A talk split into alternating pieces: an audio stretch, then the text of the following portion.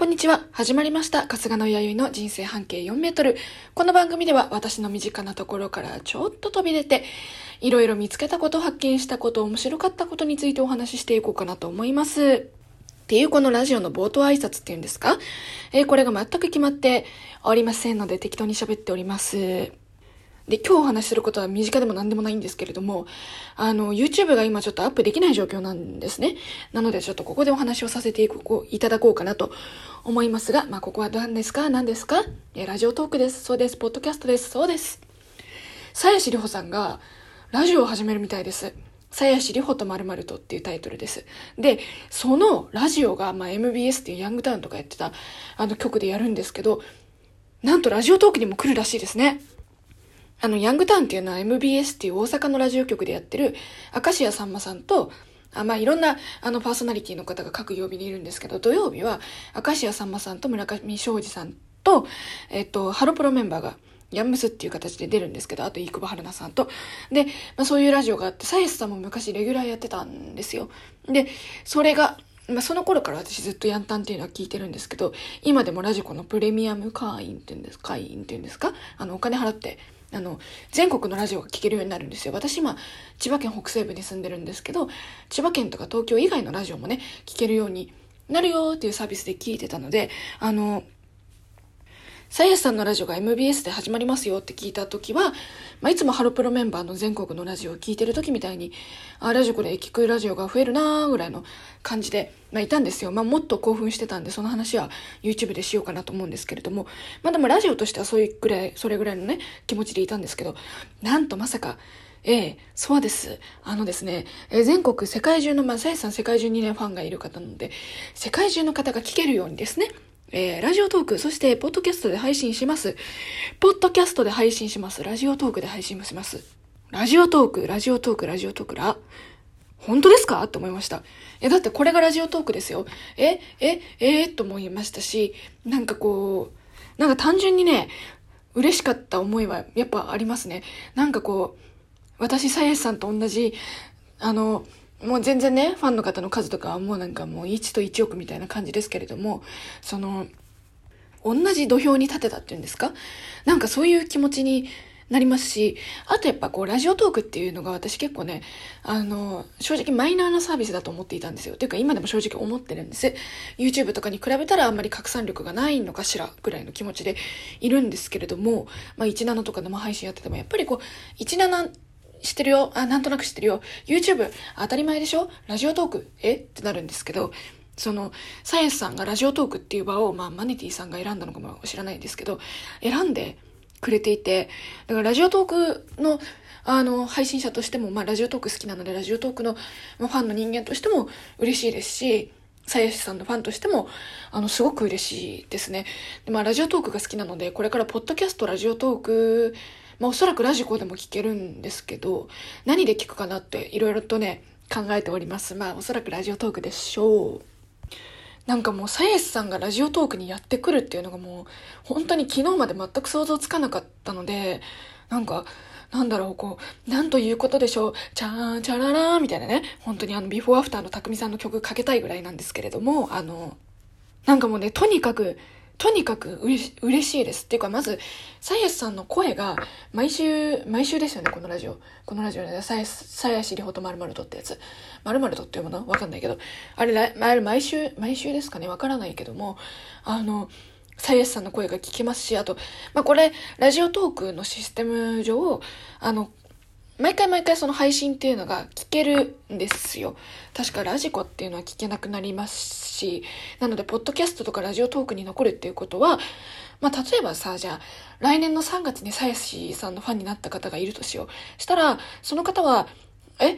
12月からラジオやってんの？初回から聞いてみようってなった時に聞けますし、私たちみたいな、やっぱら皆さんみたいなファンの方は、その、回数を重ねていっても過去の回聞きたいなとか、今日は一日ずっとサイエスさんの声聞いていたいなみたいなスイッチってありません？私はあります。あるじゃないですか。なんかそういう時に、ある意味その、オタクとしての鞘師さんボイスのストックが溜まるっていうんですかね。もうこの表現で合ってるのかわかんないんですけど、なんかそういうことができるっていうのが、なんかポッドキャストえっ、と、ラジオトークのやっぱ強みだなと思いますし、そういう意味でもね、すごく嬉しかったです。いや、本当にあの冗談抜きで、このラジオを聞いてくださってる中の方でも、中の方でも、もしあの、本当はこう人生で、人生というか一週間でラジオに咲く時間がほとんどないんですよとか、あの、私か弥生かサイエスさんか選ばなきゃいけないんですよとか、そういう状況にもし仮になってしまったら、サイエスさんを選んでいただきたいと、私は心の底からそこからもう、本当にね、あの、マントルから選ん、もうそう思っております。やっぱりこう最近はね、さやしさん、まあ自分の人生がね、進んでるっていうのもありますけど、さやしさんファンとしてもすごく嬉しいですね。あの、少し前までは音信不通、生きてるか、死んでるかって言ったら言い方失礼ですけれども、生きてるだろうなとは思ったんですけど、それ、そっから先がわからなかったんですよ。で、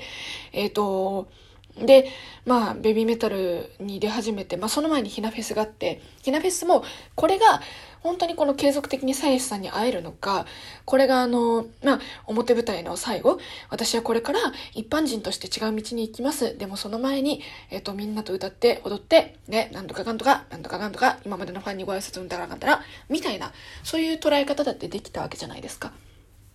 だから、そういうのかなっていう覚悟も実際あって、ありましたし、フライデーとか読んでると、やっぱりこう、まあ、そのひなフェスの前かもしれないんですけど、そうやって、こう、再開しましょうねって言ったはいいものの、その実現しないっていう選択肢も存在したってお話はしていたので、私のこの思考回路っていうのはある意味間違ってなかったなって、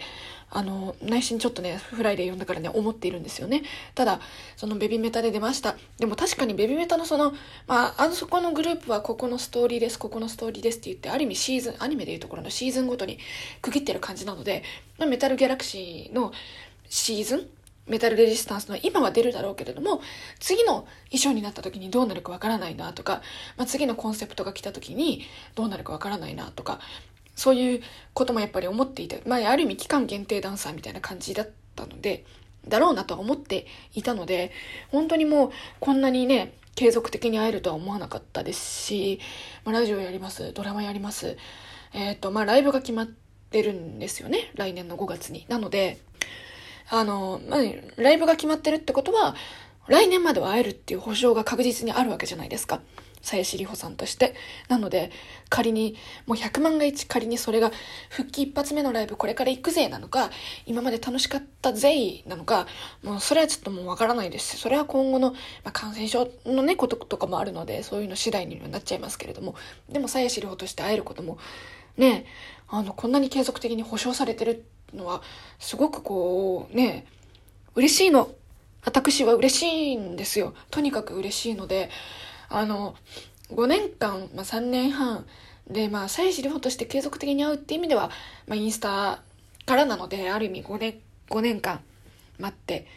よかったなと思っています。これからもね、さやさんを応援したいなと思いますし、もうオタクとしては、あの、人生で摂取しなきゃいけない最低上、最低限の栄養最低条件？栄養の最低条件っていうんですか？なんだろう、こう、ハンバーガー好きな人はか、ハンバーガー週一で食べないと気が済まないみたいな、そんな感じのものでございます。本当に水です、水。本当に。水って皆さん、あの人生に欠かせないじゃないですか。これから例えばさ、結婚しました。まあ、ファンになる何かが変わりました。結婚しました。アイドルオタクが、アイドルオタクやめてアニメオタクになりました。転職しました。住む国が変わりました。名前が変わりました。性別が変わりました。いろいろあるかもしれない。でもその中でもやっぱり皆さん、水はね、飲んでるじゃないですか。まあ、水だったりお茶だったりとか。それっていうのはその好みってあんまり変わらないと思うんですよ。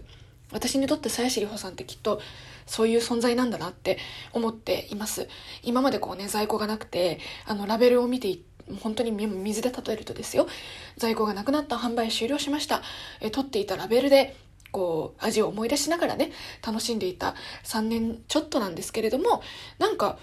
違う水に、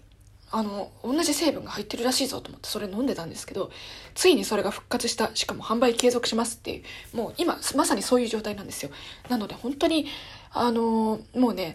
もう嬉しい。とにかく嬉しい。とにかくね、あの、心がすごく楽しいです。本当に生きる理由見つかりました。私これから人生ちょっと大変なんですよ。まあ勉強しなきゃいけなかったりとか、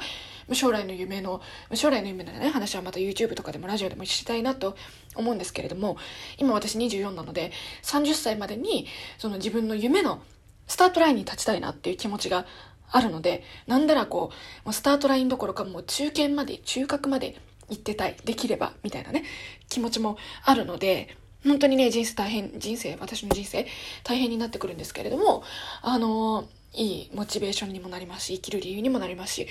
もう、もう、私の全てですね。なので、本当に嬉しいです。こうオタク、オタクとして嬉しいですし、ラジオトークっていう場所に来てくれるのも嬉しいし、さやしさんボイスのストックが溜まることも嬉しいし、あの、ね、ラベル見つめてたのに今から空の段ボールにどんどんどんどん溜まっていくんですよ。これはもうウキウキが止まらないじゃないですか。だからこう、またね、頑張っていこうと思います。まあ、私の夢の話はまたどっかでします。じゃあ今日はここまでにしましょう。バイバイ。YouTube チャンネル、弥生の談話室、さえしりほさんの話ここでたくさんしてますのでぜひご覧ください。公式ライブはやっています。17、ライブ配信アプリ17ですね。えー、ID が、やよい、アンダーバー、0820HP、yayoi アンダーバー 0820HP で検索してみてください。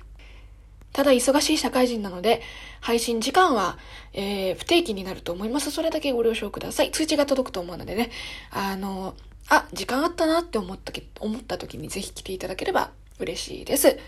ではまた次のラジオや YouTube17 でお会いしましょう。バイバーイ。